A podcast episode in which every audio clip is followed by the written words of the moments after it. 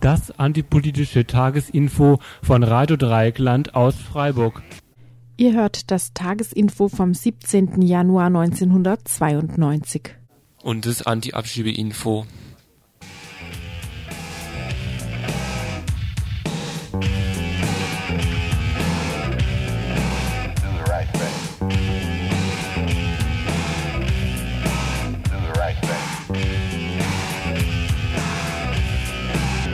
Ja, Do the Right Thing wird hier gerade gesungen. Ähm, bei der Vorbereitung dieses Infos ist leider ein ziemlich dummer Fehler passiert. Ein Interview, was ich gemacht habe, ist gelöscht worden.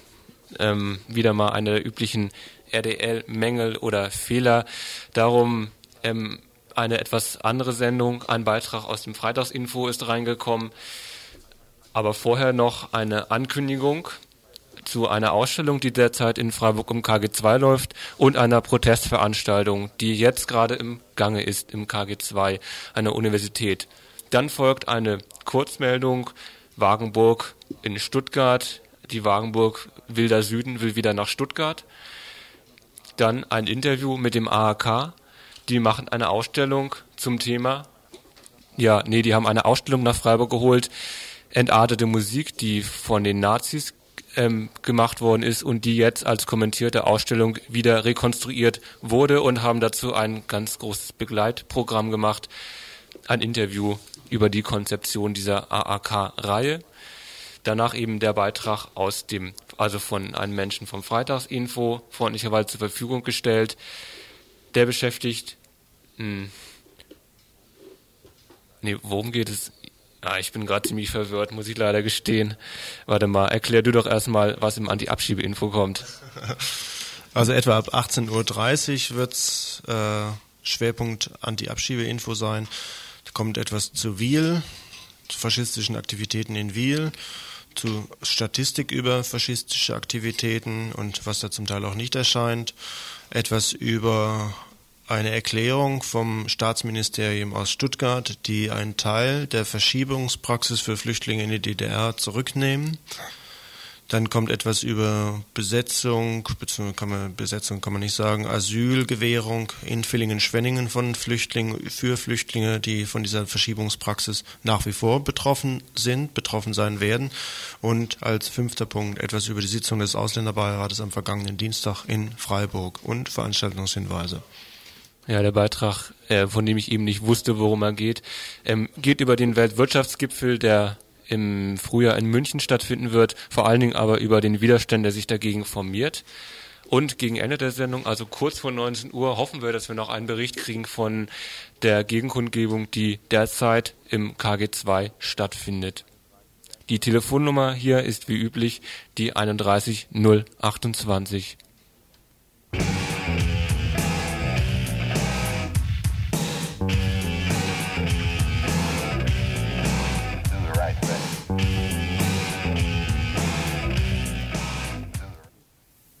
Jetzt 18 Uhr in der Freiburger Universität zur Eröffnung der Ausstellung im Namen des deutschen Volkes Justiz und Nationalsozialismus befinden sich der Bundesjustizminister Kinkel, der Landesjustizboss Ohnewald und der Unirektor Löwisch im Kollegiengebäude 2, also in jenem Gebäude am Europaplatz gegenüber dem Stadttheater, an dessen Türen folgende Veröffentlichungen schon seit dem 22. November letzten Jahres angeschlagen ist an die Mitglieder der Universität im KG2. Leider haben sich in den letzten Tagen im KG2 wieder die Störungen durch universitätsfremde Personen gehäuft. Diese halten sich mit zahlreichen Hunden nicht nur in der Halle, sondern auch in den Treppenhäusern und oberen Stockwerken des KG2 auf, lärmen, raufen, trinken Alkohol und verschmutzen die Toiletten.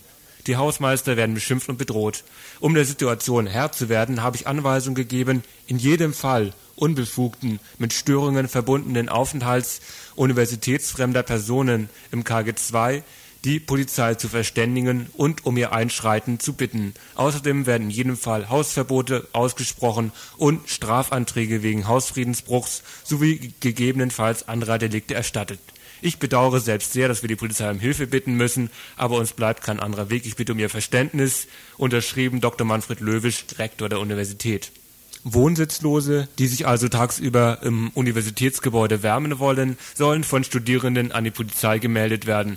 So will es Direktor Löwisch und Protest gegen diese Unmenschlichkeit ist von Studis nicht zu erwarten und bestimmt nicht von Jurastudenten und Studentinnen. Aber darum soll es in diesem Beitrag nicht gehen, sondern um den Protest gegen die drei oben genannten Herren. Unter dem Motto, die Herrschenden erscheinen nur deshalb so groß, wenn wir vor ihnen auf den Knien rutschen, wurde zu einem gebührenden Empfang der Politiker eingeladen. Eine seit heute 17 Uhr ist zu einer Gegenkundgebung aufgerufen. Wir werden gegen Ende der Sendung berichten, was dort genau passiert ist und was eventuell der Herr Kinkel und seine Genossen und Genossinnen erzählt haben werden. Noch einige kurze Bemerkungen zur Ausstellung. Eine ausführliche Auseinandersetzung mit ihr über die Verbrechen deutscher Juristen im NS-Faschismus ist hier nicht möglich. Der Ministerialbeamte Viehberg erklärte heute Mittag, welches Ziel die Ausstellung habe. Ja, wissen Sie, warum kommt die Ausstellung erst jetzt? Eine solche Ausstellung, da das meine persönliche Überzeugung wäre in den, 50, also in den 50er oder 60er Jahren sicherlich nicht möglich gewesen. Ja, das äh, lag an den gesellschaftspolitischen Gegebenheiten äh, in den 50er und 60er Jahren. Ich sagte ja vorhin in der Einführung einiges über den historischen Gesamtrahmen damals. Äh, deswegen kommt die Ausstellung halt erst äh, zu einem Zeitpunkt, zu dem so die erste heftige Diskussionswelle vorbei ist, aber zu einem Zeitpunkt, zu dem die Diskussion über die Ursachen des nationalsozialistischen Regimes und insbesondere das Verhalten der Justiz in der NS-Zeit äh, erst, äh, sagen wir mal, richtig in Gang gekommen ist. Das war ja einer der Anlässe, die dazu geführt hat, dass wir diese Ausstellung gemacht haben. Mit einer derartigen Einstellung, die explizit keine Vergangenheitsbewältigung betreiben will, kann die Vergangenheit natürlich relativ gründlich ausgestellt werden. Meiner Meinung nach verurteilt die Ausstellung das Verhalten einzelner Juristen, ohne ausreichend über die Justiz insgesamt zu urteilen. So wird erklärt, Juristen hätten sich distanziert zum NS-Staat 1933 verhalten, seien aber selbstverständlich loyal zum Staat geblieben. Die Staatshörigkeit zu kritisieren kann natürlich nicht die Absicht des BRD-Staates sein eine ausführlichere Beschäftigung mit dieser Veranstaltung und auch mit dem Beiprogramm, das vom AKJ getragen wird, ähm, könnt ihr wahrscheinlich nächsten Donnerstag hier um dieselbe Zeit hören. Ich gehe nochmal ganz kurz auf einen aktuellen Bezug ein. Ich habe Herrn Fieberg Folgendes gefragt. Es, also sind ja auch Richter betroffen durch die neuen Gesetzesänderungen zum Beispiel. Also dass, dass, die, dass die Verfahren wesentlich verkürzt werden, und, und man könnte den Schluss daraus ziehen, dass wieder mal eine Gruppe der Bevölkerung, dieses Mal Flüchtlinge, systematisch ausgegrenzt werden. Und warum kommt von Richtern da kein Widerstand? Also dazu, ich meine, da müssen Sie sagen, da müssen Sie diejenigen fragen, die als Richter jetzt in Asylverfahren tätig sind. Ich weiß nicht, ob das äh, ein Anlass wäre, in dem Sinne Widerstand zu leisten. Wenn Sie hier in dieser Ausstellung den Begriff Widerstand verwenden, dann ist er in einem bestimmten historischen Umfeld, wo Sie ihn einordnen. Und ob das das richtige historische Umfeld ist, um zu der Problematik der Asylfrage eine Parallele zu ziehen, das möchte ich bezweifeln. Das ist so ähnlich wie mit den Konzentrationslagern. Die Vergleiche sind plakativ und gehen meines Erachtens äh, äh mit Schwung an der Sache vorbei. Äh, so kann man aus meiner Sicht nicht argumentieren. Äh, ich bitte Sie da um Verständnis. Wie gesagt, die Hintergründe sind mir nicht bekannt.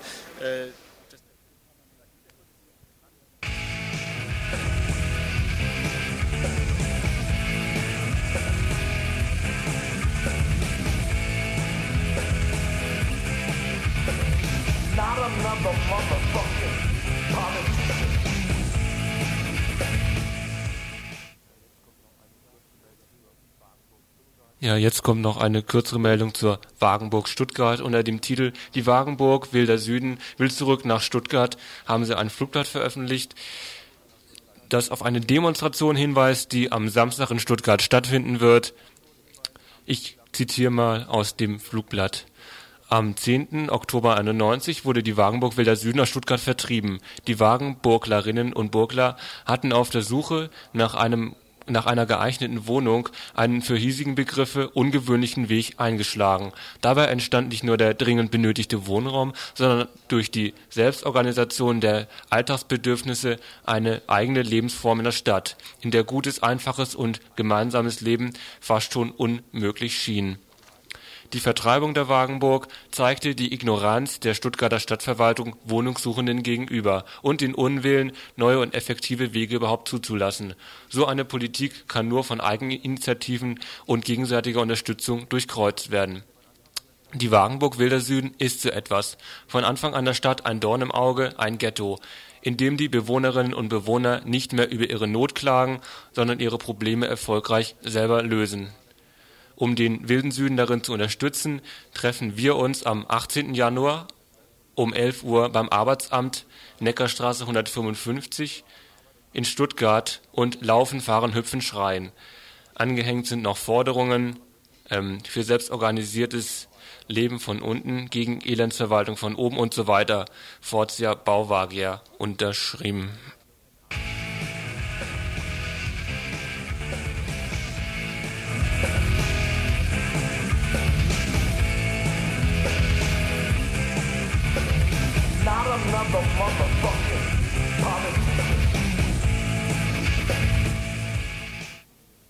Ihr hört das Tagesinfo vom 17. Januar 1992.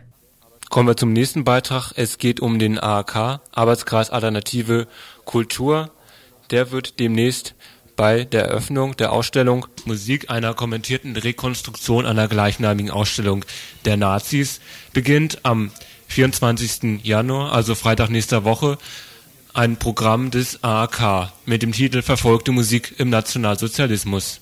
Die einzelnen Veranstaltungen werden wir natürlich noch gesondert hier bei Radio Dreieckland ankündigen. Ich habe in einem Interview gefragt, welches Ziel die Reihe des AAK verfolgt. Speziell die erste Frage, warum beschäftigt sich der AAK heute mit dem Thema entartete Musik?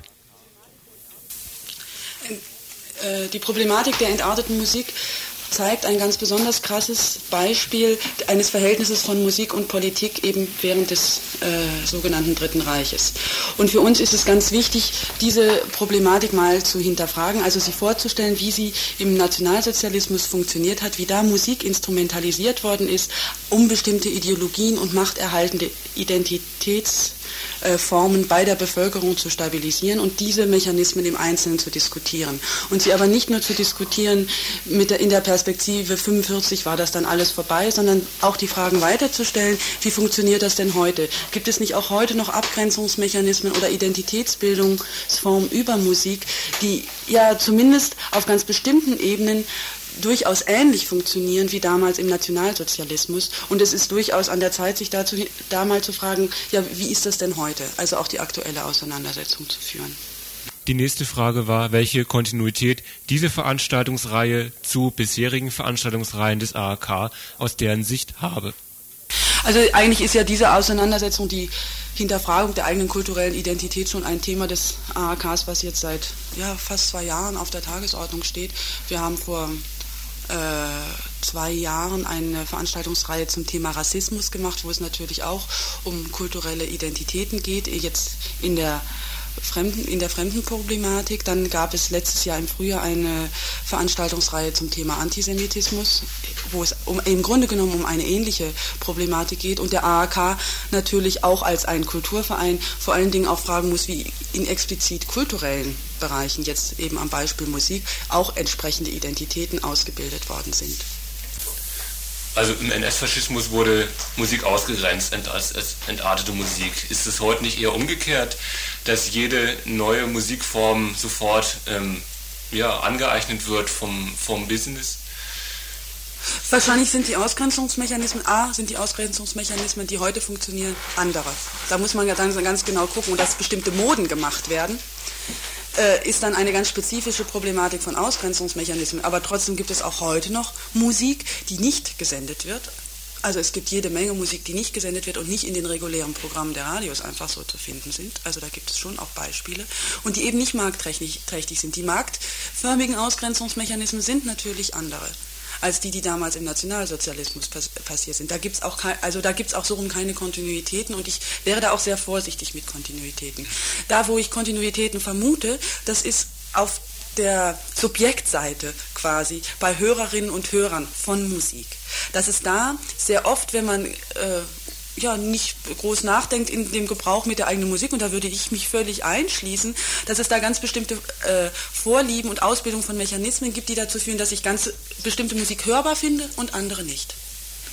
Und, und dass es da auch keinen großen Reflexion drüber gibt. Warum finde ich die anderen unhörbar oder was verbinde ich denn damit? Und gut, und dass es dann halt sehr schnell, je nachdem, wie Leute auch sind, es dann zu starken Identitätsbildungen kommt ne? und andere Musik als, ja, vielleicht dann ab, abartig heute bezeichnet wird, nicht mehr entartet oder sonst was, aber da auch Qualitätskriterien benutzt werden und die nach Mechanismen sich strukturieren und konstituieren, die durchaus ähnlich sind wie im Nationalsozialismus. Also das ist das ist einfach von der Subjektseite. Und es ist, glaube ich, sehr wichtig, das zu begreifen, weil nur weil es von den Menschen her auch solche Mechanismen gibt, können solche Ideologien von oben dann auch greifen.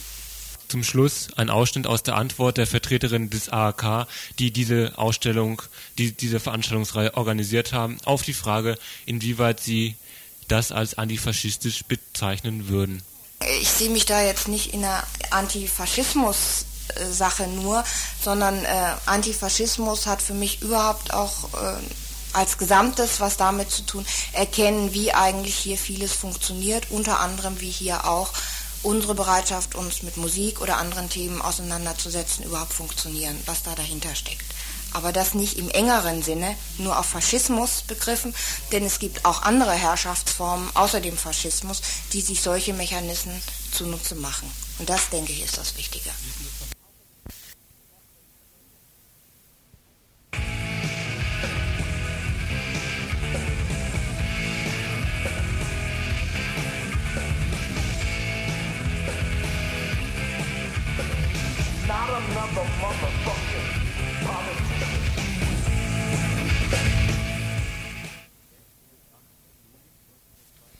Vom 6. bis 8. Juli 1992 treffen sich die Chefs der sieben mächtigsten Staaten zum Weltwirtschaftsgipfel in München. In der Kette der Konferenzen, Feiern, aber auch Krisensitzungen ist es 1992 nur ein Ereignis von vielen.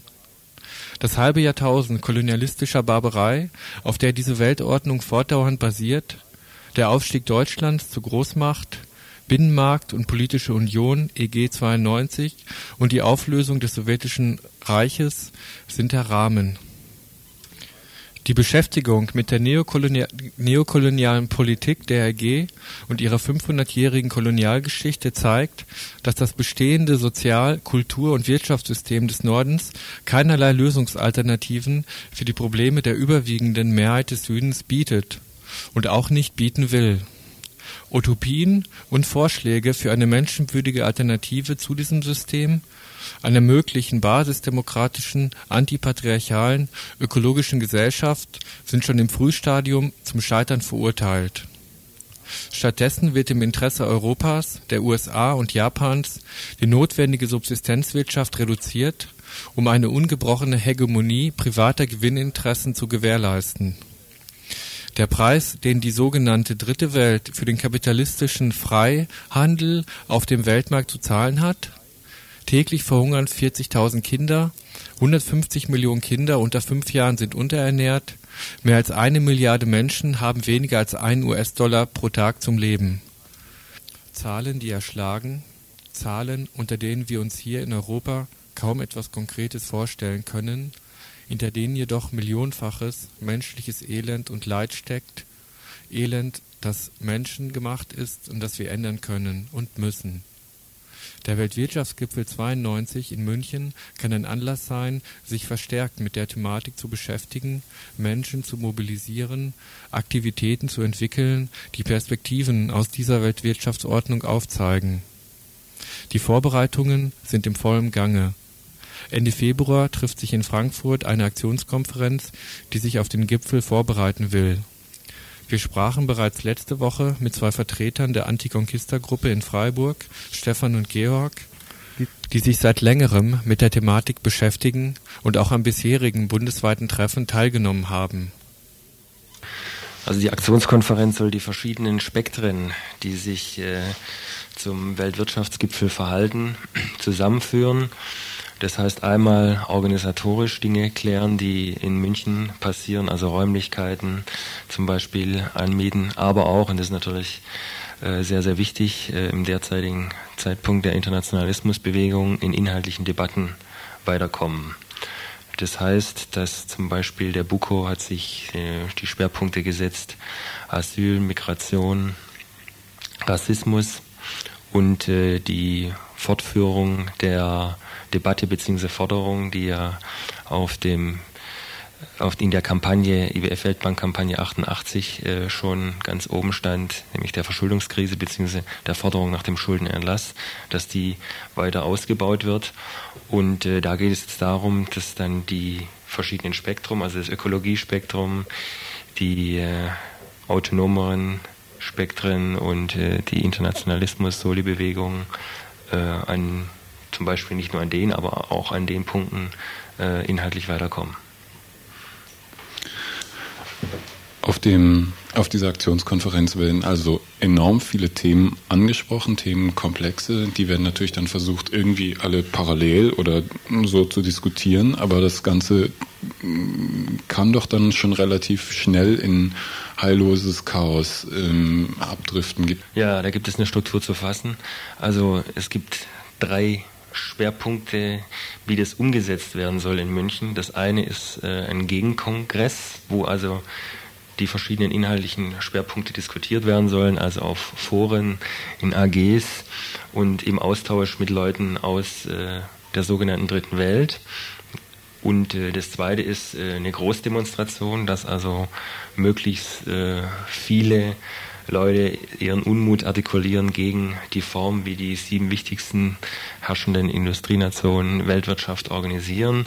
Und äh, das dritte sind Aktionstage, wo versucht wird, äh, in München ist es sicherlich ein bisschen schwieriger wie in Berlin.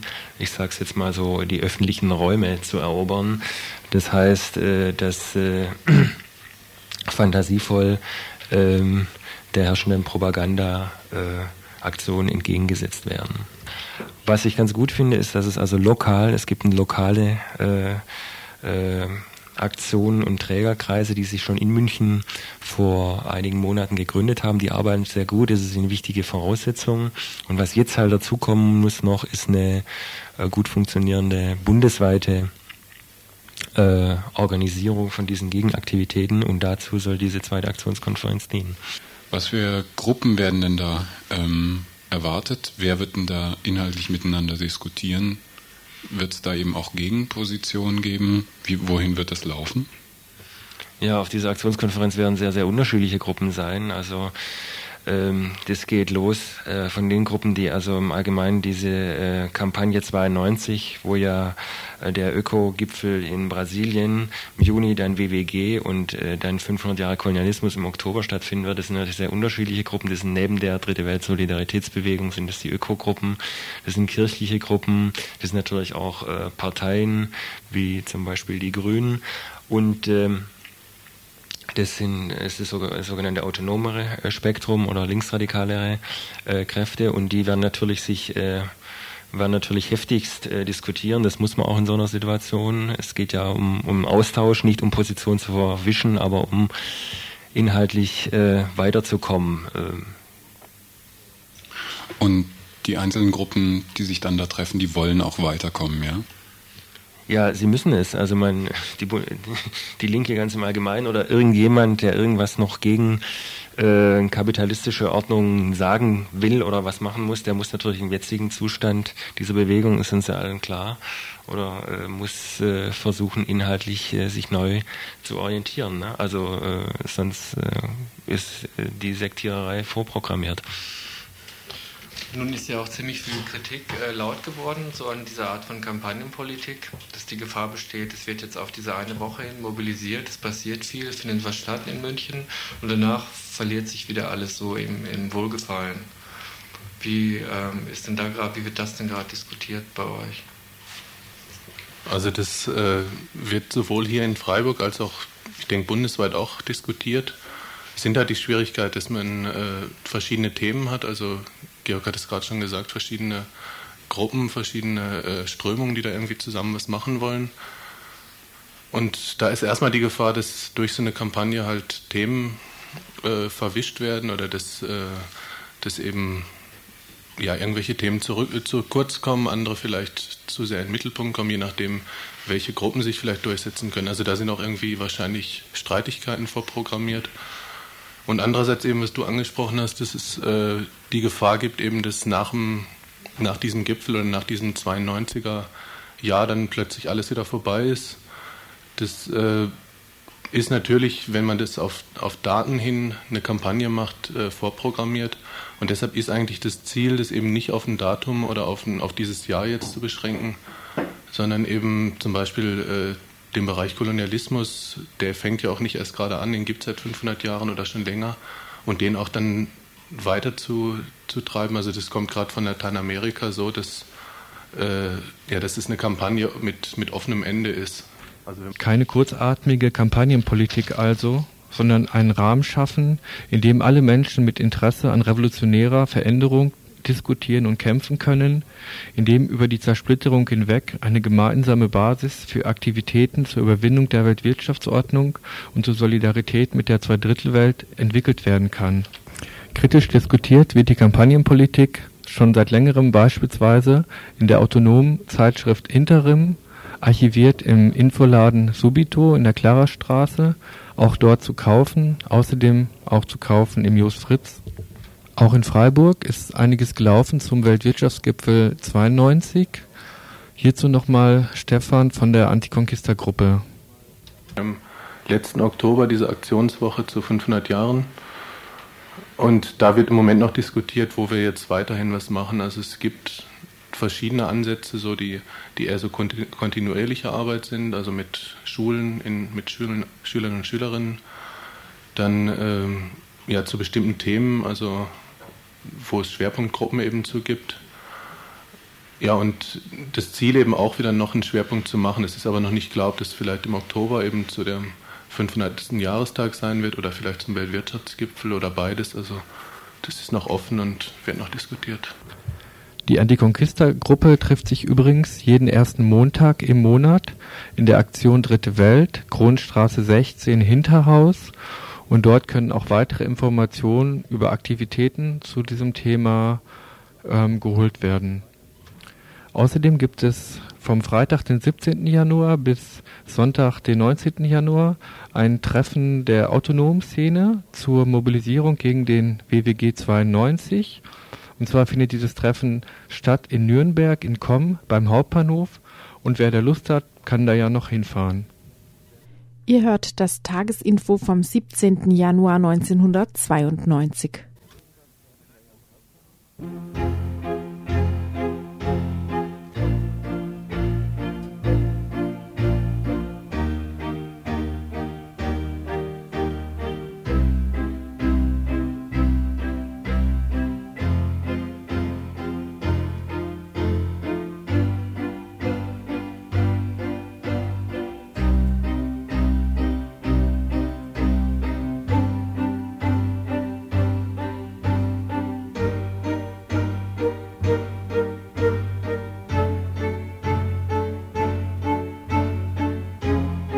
kommen zum Anti-Abschiebeinfo.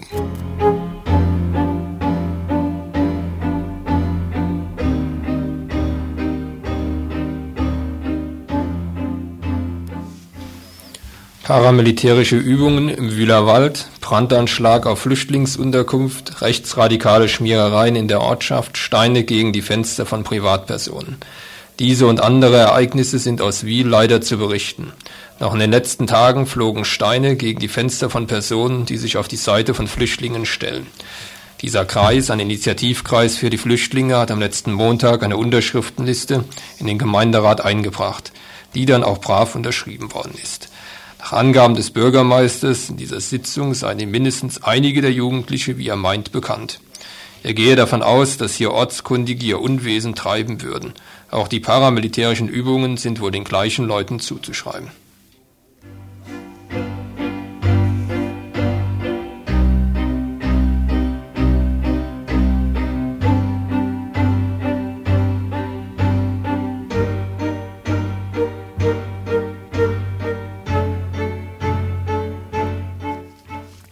Ein bisschen Statistik. Jeden Tag werden in der Bundesdeutschen Republik acht Straftaten mit rassistischen Motiven ausgeführt.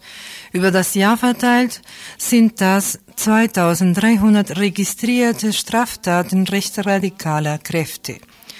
Diese Angaben stammen von nordrhein-westfälischen Innenminister Schnorr.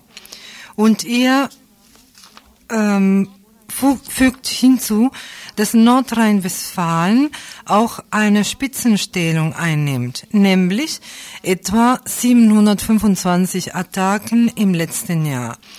Nun darf man sich mal fragen, wie hoch die Dunkelziffer ist, wie hoch also die nicht gemeldeten Angriffe sind, wie hoch diejenigen Angriffe sind, die von den Bullen absichtlich oder unabsichtlich nicht den rechtsradikalen Bereich zuordnen. Vermutlich wären hier Spekulationen unnötig. Es reicht im Übrigen, sich mit den schon registrierten Angriffen zu beschäftigen. Jeden Tag acht Angriffen und wenn der Oktober 91 als Maßstab genommen wird, dann waren es sogar zehn Angriffe pro Tag. Die rassistischen Angriffe werden über die Statistik nicht besser greifbar. Einige meinen ja bereits seit einigen Wochen, es hätte schon wieder nachgelassen. Jeder neue Anschlag sollte sie eines Schlechteren belehren.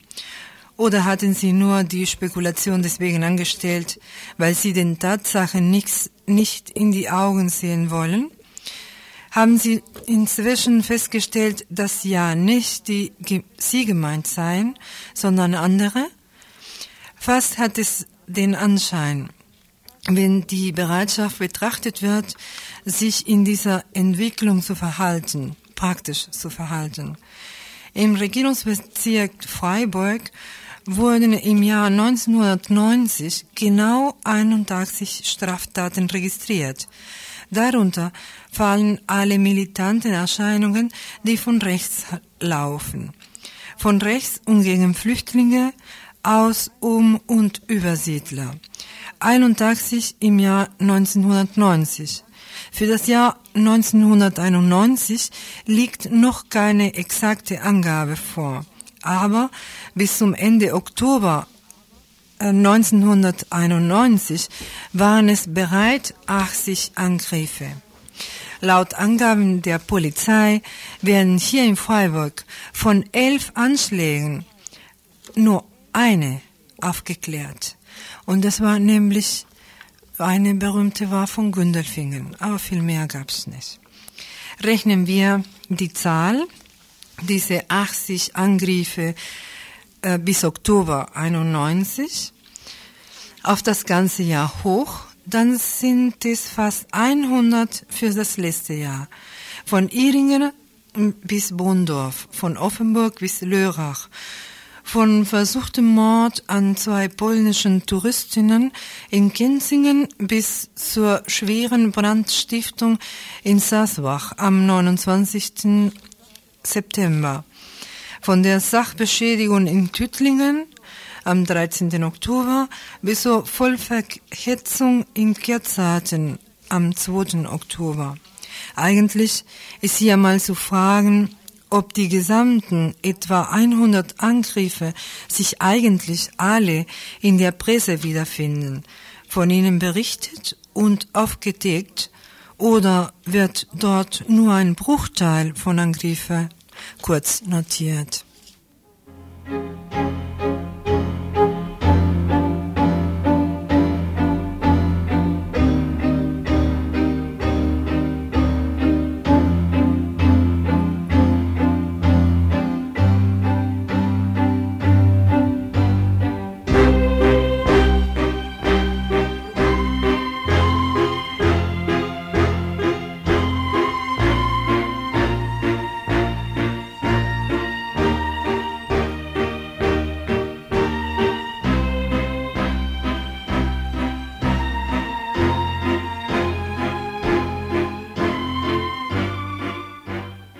Gestern am Mittwoch beschloss die nordrhein-westfälische Landesregierung, den Allparteienkompromiss zum Asylrecht in die Tat umzusetzen.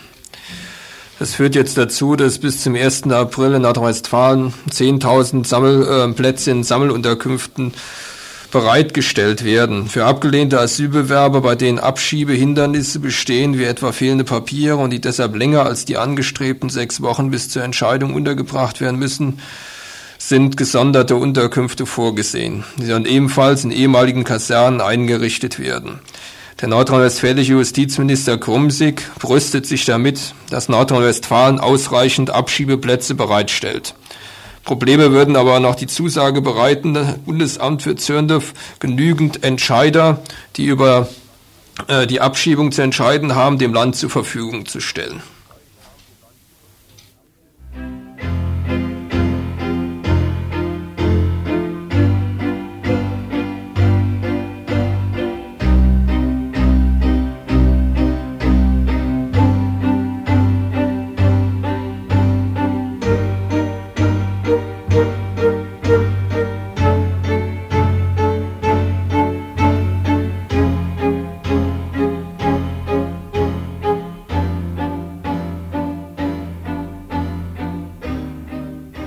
Nächsten Thema ein Bericht aus Stuttgart. Die Landesregierung von Baden-Württemberg setzt eine Entscheidung aus, konkret, zumindest teilweise betroffen davon, die Verschubungspraxis von Flüchtlingen in die DDR. Das betrifft nicht alle Flüchtlinge, aber einen größeren Teil von Flüchtlingen aus Baden-Württemberg. Nachdem noch letzte Woche vom Verwaltungsgerichtshof Mannheim ohne Bedenken geurteilt worden ist, dass eine Verschiebung rechtmäßig sei, da ein Flüchtling keinen Anspruch darauf haben soll, dass er oder sie sich an einem bestimmten Ort aufhalten dürfe, hat die Landesregierung von Baden-Württemberg nunmehr in einer Weisung vor wenigen Tagen entschieden, diese Verschiebungspraxis in die DDR nicht weiter zu verfolgen, allerdings mit Einschränkungen. Heute hat der Pressesprecher des Staatsministeriums in Stuttgart folgende Erklärung dazu abgegeben. Nun sind im letzten Jahr 10.000 Asylbewerber mehr nach Baden-Württemberg gekommen, als der Quote hier entspricht. Und weil wir die Gemeinden nicht über Gebühr belasten können und weil wir unseren Haushalt, weil wir hier ja der Sozialhilfe vom Land her zahlen müssen, nicht über Gebühr belasten können, mussten wir diese Asylbewerber dann in andere Bundesländer überstellen. Äh, die Lage hat sich gegenüber dem vergangenen Jahr nun etwas nun entspannt und das bedeutet, dass wir nun in der Lage sind, bei Härtefällen Lösungen zu finden, dass die Asylbewerber nicht in andere Bundesländer überstellt werden müssen. Sie haben recht, dass dieser Überhang seit etwa Anfang letzten Jahres besteht und uns diese Tendenz im, tja, dass die Tendenz beibehalten blieb so. Man kann ja, konnte ja nur mal einen Monat ein Ausreißer sein.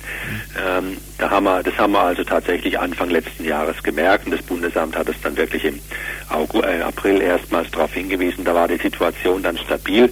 Man hat schon damals angefangen dann äh, mit Überweisungen an andere Bundesländer. Nur spektakulär wurde das dann erst im Herbst. Was heißt nun Härtefälle? Und Härtefälle heißt, die Leute sind länger als viele Wochen in einer bestimmten Gemeinde. Mhm. Sie haben hier irgendwo Verwandte direkt in der Nähe oder Sie haben einen Arbeitsplatz gefunden. Mhm. Äh, länger als vier Wochen, sagt Als Sie? viele Wochen. Viele Wochen. Vier, äh, vier Wochen wären ein bisschen zu kurz, aber es gibt nun auch in unserer Vereinbarung oder man kann auch sagen, streng genommen Weisung, ja, in unserer Bitte an das Innenministerium, die nachgeordneten Behörden, die dafür zuständig sind, also an die Regierungspräsidien, da gibt es da keine präzise Zahl. Es gibt auch keine Aussage über den Verwandtschaftsgrad. Wir wollen da flexibel genug bleiben. Äh, stellen sich also mal eine ganze Reihe von Wochen vor. So etwa ist es geregelt. Diese Informationen sind inzwischen auch beim Regierungspräsidium in Freiburg angekommen. Das ist keine Weisung, sondern das ist ein, äh, eine Vereinbarung zwischen äh, Innenministerium und Staatsministerium. Bis zur Stadt ist es noch nicht durchgedrungen und auch bis zu den Kommunen noch nicht. Diese werden morgen informiert. Konkrete Inhalte dieser Weisung, ob Weisung oder Nichtweisung, ist nun mal egal, werden vom Regierungspräsidium in Freiburg nun wie folgt genannt als Beispiele. Zum Beispiel eben äh, äh, bei Leuten, die länger schon als sechs Wochen einer Gemeinde zugewiesen sind, dass man die äh, dann äh, äh, nicht mehr äh, in ein anderes Bundesland umsetzt. Äh, dasselbe gilt also auch für Leute, die feste Arbeitsverhältnisse haben und oder werden wohl die wenigsten sein. Und dass man eben auch bei der äh, ja bei verwandtschaftlichen äh, Bindungen äh, noch etwas großzügiger verfahren kann, als es bisher der Fall war. Wie soll man sich diese unerwartete Änderung seitens der Behörden nun eigentlich erklären?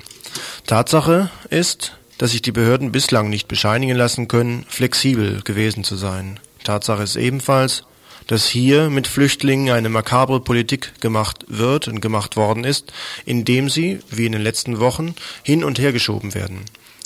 Tatsache ist auch, dass sie in das Land Sachsen hätten gehen müssen, wo viele negative Nachrichten hier auch bekannt geworden sind. Tatsache ist ebenfalls, dass allein die Flüchtlinge auch zum Beispiel mit der Demonstration am letzten Samstag in Freiburg und mit einiger Unterstützung sich dagegen zur Wehr gesetzt haben und zum Beispiel über Rechtsanwälte und Rechtsanwältinnen, die oft auch die letzten Energien in diese Angelegenheit reingesteckt haben, dann bei Verwaltungsgerichten vorstellig geworden sind. Tatsache ist, dass die Behörden mit allen möglichen Tricks bis hin zum Unterschreiben von Abmeldebestätigung beim Einwohnermeldeamt die Flüchtlinge unter Druck gesetzt haben. Tatsache ist ebenfalls, dass sich viele Gruppierungen, insbesondere die beiden Kirchen und auch die Parteien, in dieser Frage äußerst zurückhaltend gezeigt haben, um nicht zu sagen, den behördlichen Weg abgesegnet haben, Richtung Verschiebung in die DDR. Hätten diese Gruppierungen eine Ahnung von den Verhältnissen in Chemnitz und anderen Ortschaften in Sachsen, vielleicht hätten sie diese Position nicht beibehalten können. Zu diesem Thema vielleicht einmal später in einer Sendung. Und Tatsache ist auch, dass Flüchtlinge in ständiger Angst, denn wer sagt ihnen eigentlich, was Sache ist, also in ständiger Angst leben müssen, ob sie nicht verschoben werden. Eine Angst, die zu der Angst vor den Anschlägen, zu der Angst vor den Pöbeleien, vor den Brandsätzen, die nun wirklich tödlich sein können, noch hinzukommt.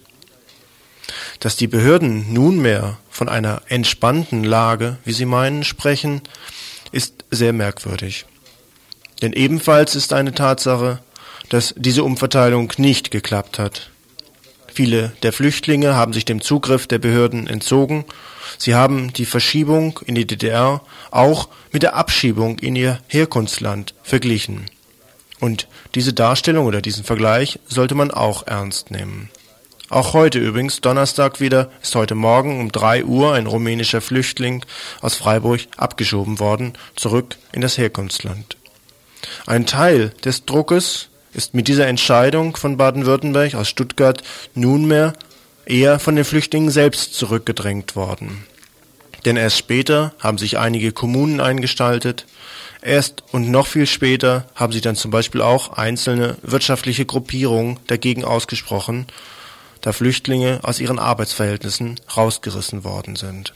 Allerdings und als wesentliche Einschränkung von dieser Weisung des Staatsministeriums aus Stuttgart sind nur kommunale Flüchtlingseinrichtungen betroffen, nicht also die staatlichen Sammellager. Ihr hört das Tagesinfo vom 17. Januar 1992.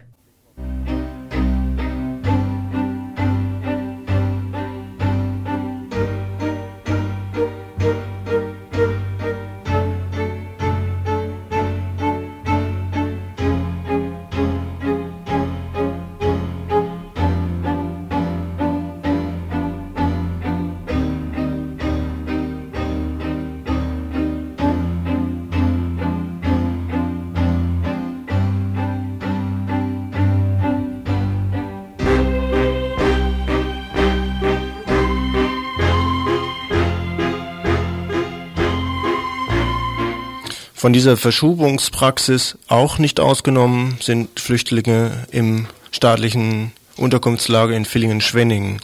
Im Folgenden haben wir vor einigen Tagen ein Interview geführt mit Unterstützern und Unterstützerinnen aus Villingen-Schwenningen und das wollen wir euch nun zum Gehör bringen. Okay. Tag vergessen? Dann nehmen Sie es nicht so. Also das war die falsche Kassette, die kommt jetzt gleich. Auch in Villingen-Schwenningen sollten Flüchtlinge, die dort in Villingen-Schwenningen untergekommen waren, in die fünf neuen Länder, also in die ehemalige DDR, umverteilt werden, quasi zwangsverschoben werden. Nun gab es aber auch in Villingen-Schwenningen offensichtlich Widersprüche, Schwierigkeiten. Die Flüchtlinge wollten nicht so, wie die Verwaltung das wollte. Vielleicht könnt ihr es ein bisschen genauer erzählen, wie das in Villingen-Schwenningen eigentlich gewesen ist. Können wir. Ja? Also Ende November ähm, haben mehrere Flüchtlinge in einem staatlichen Übergangswohnheim in Villingen äh, einen Bescheid gekriegt zur Verschiebung in die Ex-DDR, in die neuen Bundesländer. Und äh, dann ist ein Transferbus gekommen am Nachmittag und die Flüchtlinge wollten zum Teil nicht in die Ex-DDR, weil sie Angst hatten vor rassistischen Übergriffen und haben sich dann, ein Teil davon hat sich dann geweigert, den Bus zu besteigen, worauf am gleichen Abend dann diese Flüchtlinge in Hungerstreik, in unbefristeten Hungerstreik getreten sind. Und am nächsten Tag ist dieser Transferbus wiedergekommen und diesmal mit 60 Polizisten und äh, 20 von den Flüchtlingen, das waren Kosovo-Albaner und Rumänen, haben sich aber vorher schon, äh, ja, sind vorher schon weggegangen, die waren dann nicht mehr da. Und dann ist nur ein Teil von den Flüchtlingen, die äh, vielleicht weniger Angst hatten oder einer ist auch nach Bayern gefahren, ähm, sind dann mit dem Bus mitgefahren. Und im Laufe des Abends haben dann Leute von Kirchen und die Antifa-Gruppe Villingen-Schwenningen die Leute wieder eingesammelt ähm, und in Kirchen untergebracht. Was heißt denn das wieder eingesammelt? Ja, das heißt, wir, ja, wir mussten die halt suchen. Wir haben die halt, äh, die waren überall in der Stadt und ein paar sind Richtung Wald gegangen und so. Und wir haben die dann versucht, wieder alle zu finden und haben es dann auch geschafft und die sind dann in Kirchen. Und wie ist es dann weitergelaufen mit der Kirche? War das dann quasi ein offizielles Asyl in der Kirche oder wie hat die Kirche sich da verhalten? Also es waren ein paar engagierte Leute von den Kirchen und die haben uns das An Angebot gemacht und äh, die haben dann die Leute auch betreut. Am Anfang waren die alle in einer Kirche und äh, jetzt inzwischen sind sie verteilt auf verschiedene Kirchen. Und wir haben dann sofort angefangen, in den nächsten Tagen auch mit den Kirchenleuten zusammen Verhandlungen mit der Stadt und später dann mit dem Regierungspräsidium Freiburg äh, zu führen, um einen generellen Verschiebestopp in die alt, äh, neuen Bundesländer zu erreichen. Wie hatten die Stadt Villingen-Schwenningen sich da in dieser Situation konkret verhalten? Weißt du das? Ja, also am Anfang ähm, war es so, dass, dass die Polizei hat zum Beispiel auch diese Flüchtlinge gesucht. Die sind zum Beispiel ähm, zu den Kirchen gefahren, weil die es schon vermutet haben und haben dort nachgefragt. Aber diese Leute in den Kirchen waren ganz fit und haben dann äh, zum Teil auch falsche Auskünfte gegeben, haben gesagt, nee, da ist niemand und so. Ähm, und die Stadt hat also am Anfang eigentlich schon äh, auf Konfrontation gesetzt oder wollte es eigentlich schon durchsetzen. Ähm, Zeichen war dafür auch, dass die Polizei dann am nächsten Tag bei dem Transferbus schon mit ja, großen Aufgebot da war. Aber dann äh, ist der Druck halt immer größer geworden und äh, dadurch, dass die Kirchen sich auch äh, sehr solidarisch verhalten haben, ähm, ist es dann irgendwie nach Freiburg verschoben worden. Also die Villinger äh, Zuständigen, der Bürgermeister und so weiter, die haben, denen ist es wohl zu heiß geworden, die haben dann die Verantwortung nach Freiburg erstmal abgeschoben und die haben aber dann irgendwie gesagt, dass, dass sie ähm, ja, dass sie eigentlich schon handlungspflichtig sind. Und äh, umso ja, höher die Ebene ging, wir haben dann noch mit, mit Landtags- und Bundestagsabgeordneten geredet, Verhandlungen geführt, ähm, war das halt dann am Ende so, dass dann die Stadt Villingen-Schwenningen gesagt hat, sie greifen jetzt so lange nicht ein, bis das endgültig entschieden ist. Und äh, sie werden auch nicht, äh, also die Polizei wird auch keine Flüchtlinge von der Straße weg verhaften und in die DDR bringen, sondern sie warten erst ab, bis, bis Entscheidungen getroffen sind. Nun ist es also so, seit Ende November sind die Flüchtlinge dort in der Kirche untergebracht und noch kein Ende absehbar. Das ist doch schon eine relativ lange Zeit, also vielleicht für die Flüchtlinge auch, Ungewissheit für die Zukunft. Wisst ihr, wie die Flüchtlinge damit umgehen? Ja, es ist also so, dass, dass die Lage schon immer schwieriger wird, weil äh, es ist äh, inzwischen auch so, dass, dass Teile der Kirchengemeinden ähm, inzwischen auch schon Proteste eingereicht haben. Teilweise gab es auch schon Kirchenaustritte. Also die Kirchen tun sich so langsam auch schwer und das belastet natürlich dann auch die Flüchtlinge. Äh, und äh, sie glauben, also die Hoffnung ist auch ein bisschen gesunken, sie glauben eigentlich nicht mehr so groß dran, dass, dass sie das durchkriegen. Weil was momentan läuft und was, was das auch alles ungewiss macht, ist, ähm, dass äh, ein Gerichtsverfahren angestrengt worden ist beim Oberverwaltungsgericht Karlsruhe äh, um einen generellen Verschiebestopp in die neuen Bundesländer zu erwirken für Baden-Württemberg. Das gibt schon in Nordrhein-Westfalen bis jetzt und man versucht es eben hier auch durchzusetzen und dieses Gerichtsverfahren ist eben noch nicht zu Ende. Wenn das zu Ende ist und die Entscheidung ist negativ, dann gehen wir davon aus, dass die Kirchen dann auch sagen, dass sie dann die Flüchtlinge ähm, dass also dass halt dann die, die, Flüchtlinge den Flüchtlingen nicht mehr die Räume zur Verfügung stellen und die Flüchtlinge haben da jetzt halt auch ziemliche Angst und äh, sind eigentlich nicht so optimistisch.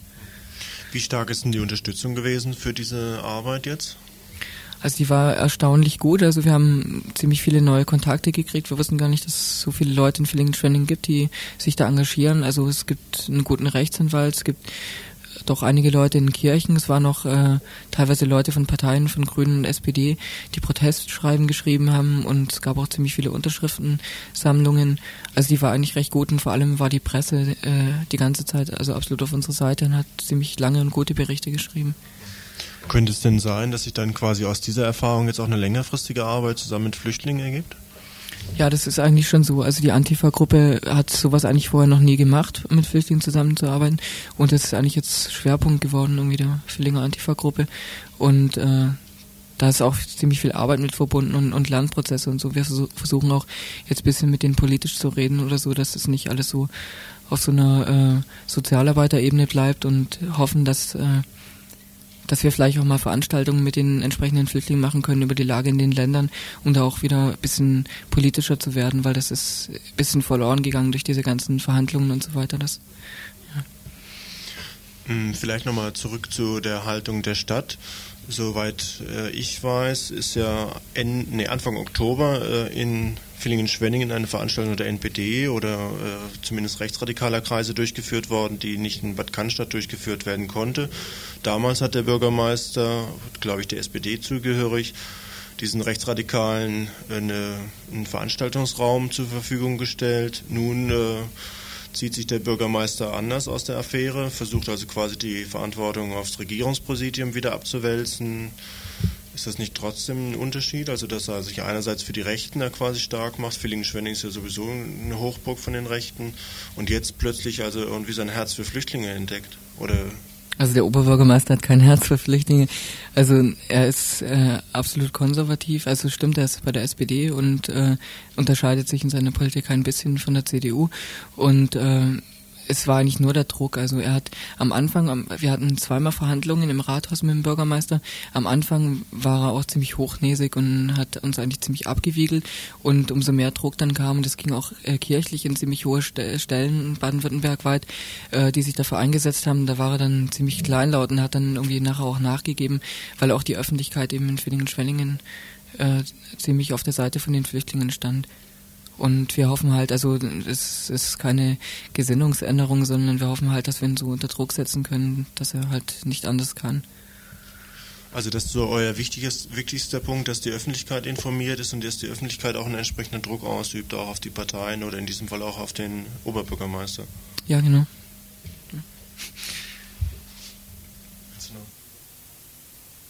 Nur noch eine Frage zu dem weiteren Vorgehen. Die Bescheide, dass äh, Flüchtlinge in die ehemalige DDR verschubt werden, die sind ja nicht eingestellt worden. Ganz im Gegenteil, es gibt immer wieder neue Bescheide, weil angeblich so und so viele Flüchtlinge in Baden-Württemberg zu viel sind. Es heißt auch, es gibt neue Probleme in Villingen. Kannst du vielleicht dazu noch etwas erzählen? Ja, also Anfang dieser Woche gab es neue Transferbescheide. Und da haben sich dann äh, wieder Leute geweigert, um in die Ex-DDR zu gehen und die sind jetzt auch in den Kirchen untergekommen. Das sind jetzt drei Leute, drei Kosovo-Albaner und eine kroatische Familie, die jetzt noch dazugekommen sind. Und nächste Woche sind schon wieder neue Transfers angekündigt. Das heißt, äh, das Problem wird halt immer größer für uns auch mit der Unterbringung. Also wir sind auf, angewiesen auf die Kirchen und die katholischen Kirchen sträuben sich wohl gerade ein bisschen, da sich da einzuklinken. Und äh, wie gesagt, die Basis in, in Kirchen bröckelt auch ein bisschen. Also es wird mit Sicherheit ein Problem und wir vermuten, dass die Landesregierung und die zuständigen Stellen ein bisschen auf Zeit spielen, äh, darauf hoffen, dass ähm, ja, dass es irgendwann in den Kirchen auch mal zu viel wird und dass sie dann irgendwie so, dass, dass man dann die eigene Niederlage eingestehen muss und dann müssen wir gucken, wie wir da drauf reagieren. Jetzt hast du vorhin gesagt, ihr habt euch vorher eigentlich mit dieser Thematik nie beschäftigt, sondern erst äh, durch die Verschubung in die DDR seid ihr darauf gestoßen worden und hättet vorher auch Antifa-Arbeit gemacht, obwohl ihr Antifa und Flüchtlinge also nicht ein besonders großer Unterschied ist. Was versprecht ihr euch denn davon, wenn ihr das jetzt macht? Also wir machen das halt aus unserem politischen Selbstverständnis heraus und wir wollen auch nicht äh, jetzt irgendwie immer nur Einzelfälle unterstützen, sondern wir wollen eigentlich das Thema als solches äh, thematisieren, diese ganzen weltweiten Migrationsbewegungen und äh, auch diese, diese ganzen Ursachen aufgreifen. Also das ist eigentlich nur ein Anfang jetzt, der halt ähm, ziemlich konkret geworden ist durch die Probleme, aber eigentlich wollen wir damit auch politisch arbeiten und auch ähm, ja das, das, das System, das, das, das verursacht, dass so, so viele Leute gezwungen sind zu flüchten, halt auch angreifen und politisch dagegen arbeiten.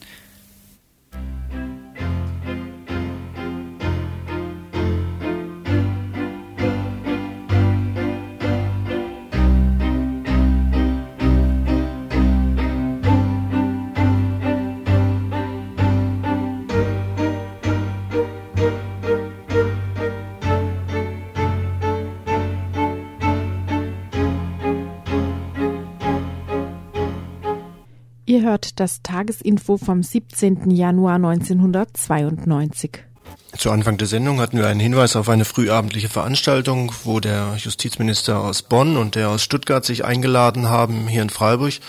Dazu gab es auch einen Aufruf, diese Veranstaltung möglichst zahlreich zu besuchen. Du bist jetzt gerade ins Studio gestürzt. Was gab es denn jetzt in der letzten Stunde quasi hier mit Herrn Kinkel und Herrn Ohnewald?